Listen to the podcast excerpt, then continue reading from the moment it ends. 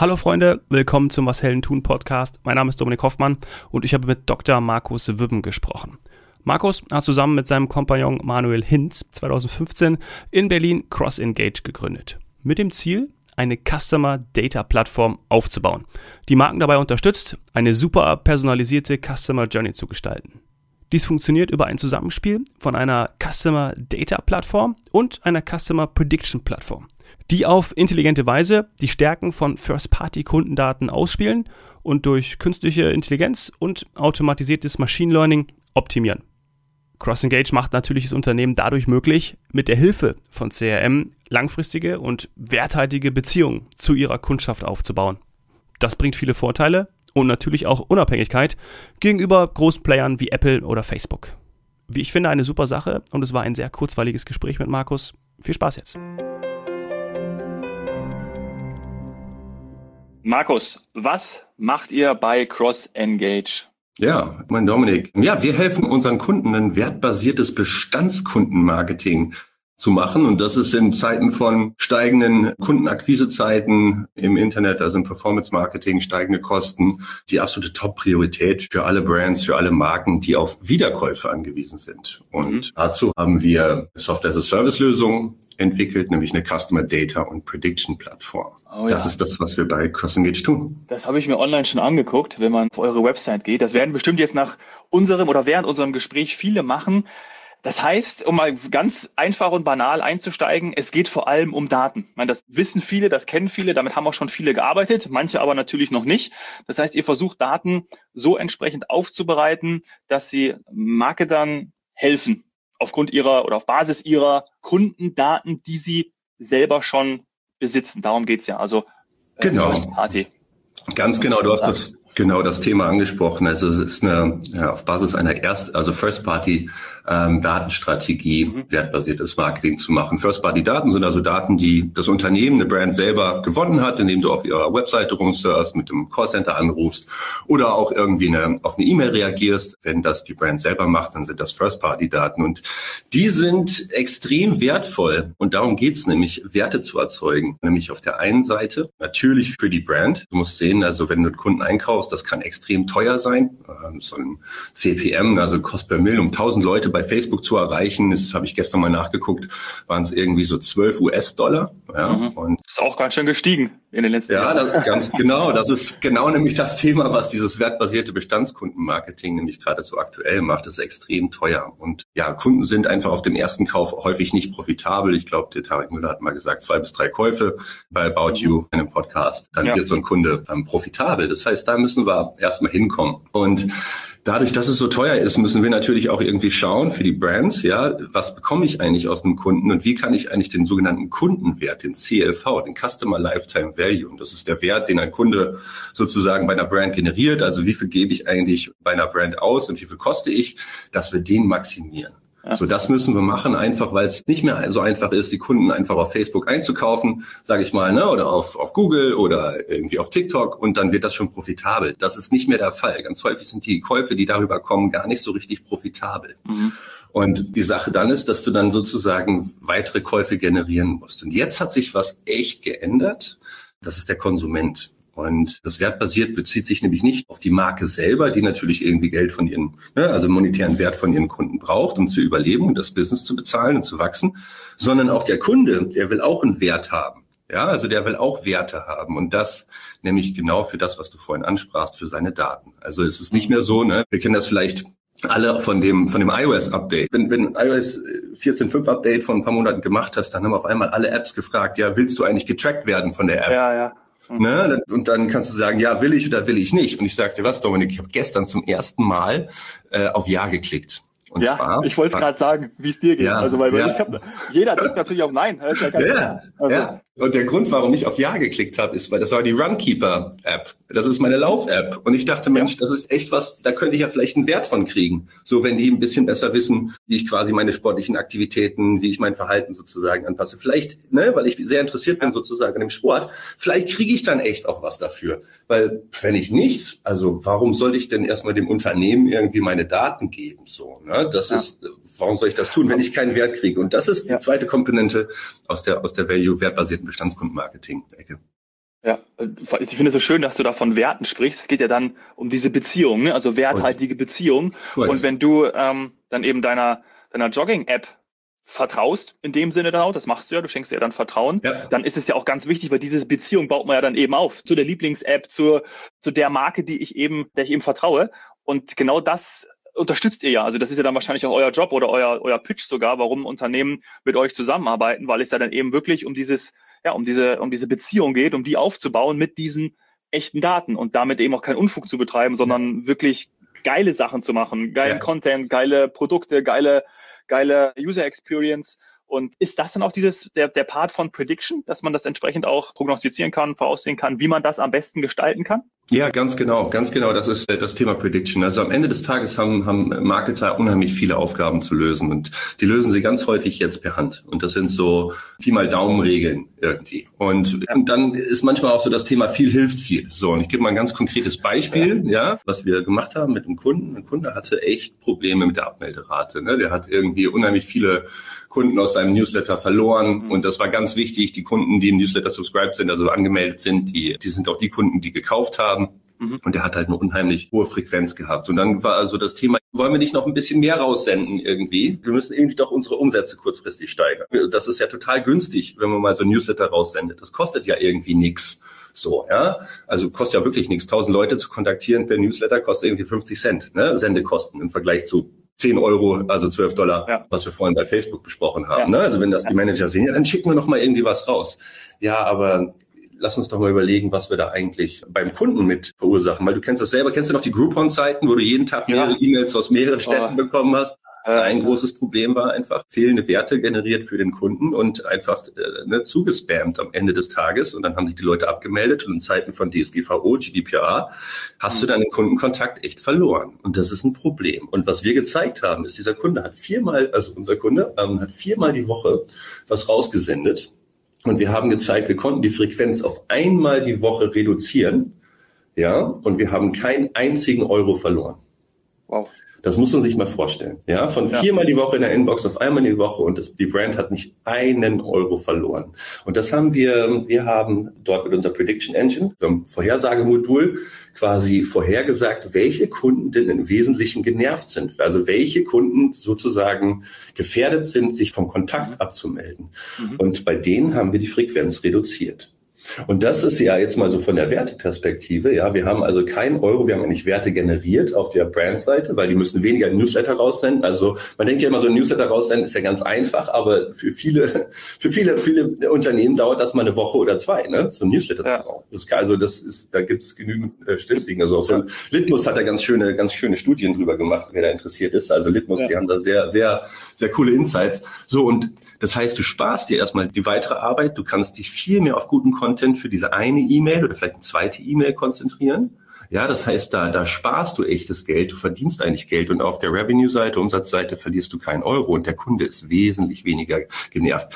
Wir konnten die Abmelderate dritteln. Ja. Und wenn man jetzt, und jetzt kommt ja, und jetzt kommt der eigentliche, wenn man sich dann überlegt, diese Kunden, die eigentlich ja, die man nicht mehr kontaktieren kann und die weg sind, und bei dem Business ist es so, dass es sehr auch an, an die Kommunikation gebunden ist, wer kauft.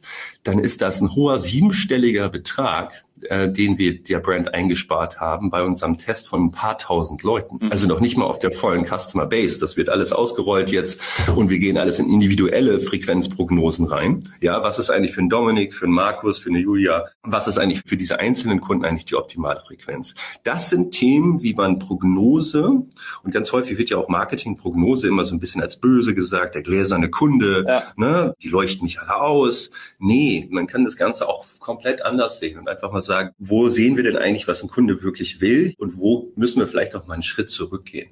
Denn nicht immer ist, also ne, viel hilft viel, sondern manchmal muss man auch einen Schritt zurück einfach gehen. Und das ist einfach wunderbar berechenbar. Auf der einen Seite auf diesen First-Party-Daten, also diesen Daten, die wir selber gewinnen, ja, mhm. und auf der anderen Seite dann mit den Prognosemodellen, die wir bei uns berechnen. Und das ist ganz interessant, weil wir haben dort ein Modul, das nennt sich Vorsicht Englisch, No-Code Prediction Engine. Also was heißt No-Code? Heißt, du kannst ohne zu programmieren diese Prognosemodelle bauen. Das können also wirklich Marketer selber machen. Ah. Und das ist, ja, das ist schon ganz abgefahren. Ne? Also die Daten laufen alle bei uns in unsere Customer Data Plattform und dann können Marketer wirklich mit wenigen Klicks ihre eigenen Modelle bauen. Warum hat das viel Vorteile? Nicht nur aus der Perspektive, dass man nicht unbedingt mehr mit Data Scientists angewiesen ist oder auf die BI-Leute angewiesen Unternehmen, sondern dass der Marketer da selber ist, selber das machen kann. Auch die Güte der, also die, die Qualität der, der Berechnung, die ist wesentlich besser. Und das kann man bei uns in der Plattform, ein Marketer kann das selber machen. Und wenn es, und wenn es wirklich mal hängen bleibt, dann kann er wirklich das Telefon in die Hand nehmen und einen unserer Data Scientists anrufen und sagen, ey, kannst du mir mal helfen? Hier, hier hänge ich irgendwie. Ja. Und wir glauben, das ist, das ist absolut essentiell, dass wir diese Skills in, in das Marketing-Team bringen, einfach um besseres Bestandskundenmarketing zu machen, mehr zu testen, mehr auszuprobieren, um am Ende des Tages mehr Zeit zu gewinnen, um guten Value für Kunden zu generieren. Ja, und das finde ich ja auch ganz wichtig, zum Beispiel bei der Deutschen Bahn. Ja. Ich habe gesehen, ja. das ist einer eurer Kunden. Ja. Ähm, äh, ich weiß nicht, wie viel du dazu sagen darfst, aber wie funktioniert das zum Beispiel da? Also hast du da auch irgendwie einen, einen Case zu, wie das dort funktioniert? Weil da, also meine, ich, ich mache ja einen Reisepodcast, heute Couch, morgen Stand. Und da hatten wir vor kurzem einen, einen Experten da, der war früher bei der Bahn und sieht sich immer noch als Bahner, einmal Bahner, immer Bahner. Und wenn ich mich recht erinnere, fahren irgendwie pro Tag, weiß ich nicht, nagel mich nicht drauf fest, aber 32 oder 37.000 Züge und die Bahn befördert am Tag so viele Kunden wie die Lufthansa in einem Jahr. Und das muss man sich halt mal wirklich ja. vorstellen. Und wenn man dann ja. natürlich auch noch so ein, oder es ist ja dann ein Teil von dem, was ihr dann dazu liefert, aber wie viele, mit wie viel Kontakten die zu tun haben, wie viele Daten da entstehen, dann ist es ja äh, für euer Tool Heilige Maria. Also da wird ja wahrscheinlich ordentlich, ordentlich äh, gefüttert, muss man sozusagen. Ja, da ist, da ist ordentlich, da ist ordentlich Druck auf der Leitung sozusagen. Und man muss ja auch mal Lob für die Deutsche Bahn aussprechen. Ne? Die sind ja äh, häufig irgendwie eher in der Kritik, aber man muss einfach sagen, dass sie in den letzten Jahren extrem viel in ihrer Digitalstrategie gemacht Mega, haben. Total, also ja. wirklich muss man einfach mal ein Lob aussprechen und das bei so einem Konzern. Und das geht alles genau in diese Richtung, ein wertbasiertes Tanzkundenmarketing zu machen. Und ja. wir sehen natürlich da auch die Fahrten und dann gibt's natürlich irgendwie äh, Thema ich glaube, im Südwesten war, das kann ich vielleicht sagen, im Südwesten gab es eine Flut. Ich glaube, vor zwei oder drei Jahren war das und da waren Teile der Strecke in die Schweiz betroffen. Ich weiß nicht, ob du dich dran erinnern kannst. Und dann ist ja. natürlich die Frage, ja, welche Kunden sind das eigentlich? Welche fahren regelmäßig auf diesen Strecken? Wann fahren die auf diesen Strecken? Ja, wen müssen wir da eigentlich kontaktieren und wie müssen wir eigentlich proaktiv schauen, dass wir, dass wir dort die, die Routen optimieren können, sozusagen, ne? Also per Kommunikation. So welche Geschichten sind das gern? Und wie kriege ich irgendwie eine Verknüpfung zwischen den verschiedenen, sagen wir mal, später im Login-Bereich, ne? also es geht ja alles bei ja. Commissions und so weiter. Wie kann ich da eigentlich auch bestimmte Präferenzen berechnen? Und jetzt muss man sagen, dass es da im, im Deutsche Bahnkonzert natürlich noch gibt es unterschiedliche Departments und die wachsen alle sehr gut gerade zusammen. Aber man muss auch noch sehen, dass es da bestimmte, immer noch bestimmte Cluster gibt, die sich um verschiedenste Themen geht. Ja. Und wir sehen also eine Zukunft, wo wir eigentlich alles miteinander verknüpfen und vernetzen können. Und dass man eigentlich auch schon sehen müsste, wer hat eigentlich wann wo Verspätungen gehabt, wie kann man das frühzeitig berechnen. Da geht ja ganz, ganz viel, was die schon machen. Ja. Und am Ende des Tages und auch zu sehen, wer hat eigentlich mal ein Problem gehabt? Wie gehe ich Ne, also ein ganz einfaches Beispiel, wenn ich gerade irgendwo verspätet war und ich war, war irgendwie eine Stunde im Regen, dann sozusagen auf Display so eine Happy Family Werbung zu sehen.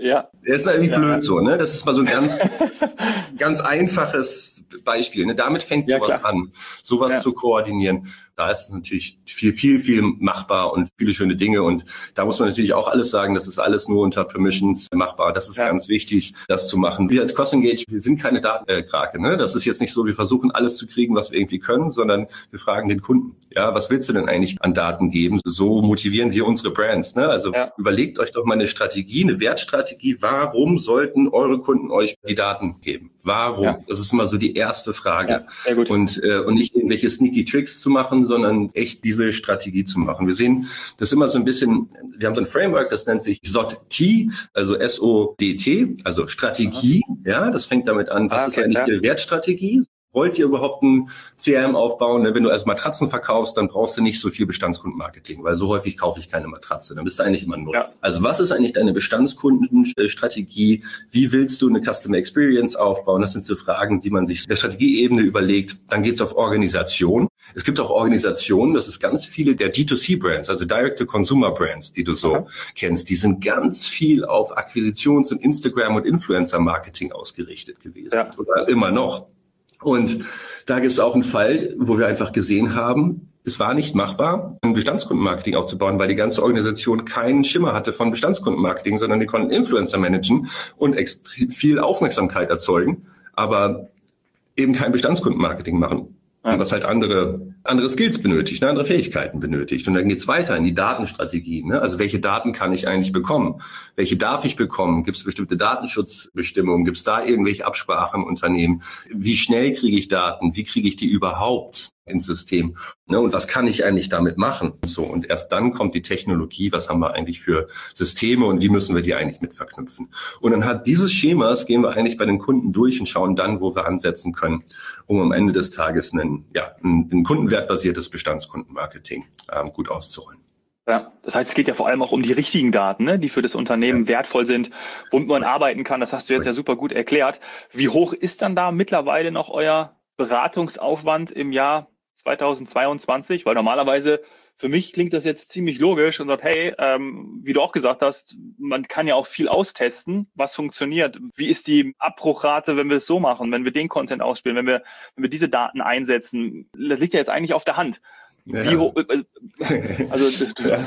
du verstehst die Frage, ne? Also ja. da, da, lachen wir beide, aber irgendwie anscheinend gibt es ja doch noch welche, die dann irgendwie sagen, ja, aber wir machen das eigentlich so. Ja, und du wunderst dich noch, warum das halt nicht funktioniert oder warum die Leute abspringen, weil du sie irgendwie zum Beispiel nervst mit deiner Werbung oder mit deinem. Also total spannend. Man kann da eigentlich sagen, dass so im CRM die klassischen Versandhändler gar nicht so schlecht sind. Ja, also ja. die sind da ganz häufig ganz gut optimiert, weil die hatten schon lange den Druck, wenn die einen Katalog raussenden, dann kostet ja. das 10 Euro. So, und dann überlegen sie sich ganz genau, an wen die das schicken und wie man da sozusagen auch das Geld von den Kunden wiederbekommt. Und das häufig, sagen wir mal, rein digitale Player, ja, die noch relativ jung sind, die haben häufig noch gar nicht so, sind gar nicht darauf ausgelegt. Man muss ja alles sehen. Die letzten zehn Jahre war es ja eigentlich ein Wildwesten im Performance Marketing, ja. Du ja. konntest, ne, da hat sich jetzt viel geändert, kann man viel, lange auch drüber sprechen, können wir auch ähm, viel drüber sprechen. Zweite Folge drüber machen. Genau, ne, was sich da alles geändert hat. Aber eigentlich ist immer noch das Wort, wir müssen hier Akquise, Akquise, Akquise, Akquise machen. Und wenn man mal einen günstigen äh, Performance-Kanal braucht, ne, dann nimmt man den Newsletter und haut man noch einen Newsletter raus. Ja. So, ne, das ist für die eigentlich CRM und das ist ja genau dieses Problem, auch der Case, den ich vorhin besprochen habe. Ja. Und im letzten Jahr, da hat sich was gedreht und zwar ganz massiv. Ich meine, Bestandskundenmarketing und CRM ist schon ewig in aller Munde. Ja, wir müssen Bestandskundenmarketing machen. Ja, wir müssen mehr und so. Mhm. Ja, aber am Ende des Tages der Leidensdruck und das ist ja im Business immer so. Irgendwo muss ein ja. Leidensdruck geben und der ist ja. im letzten Jahr ist ja einfach so hoch geworden, dass ich viele Brands sehe, die echtes massives Problem bekommen werden, überhaupt durchzuhalten. Ich sage mal ein Beispiel in Amazon, Bloomberg-Artikel, Juni 2021, Amazon Sponsored Ads kosten 50 Prozent hoch. Facebook und Instagram äh, der CPC, also ich glaube so 60, 70 Prozent hoch.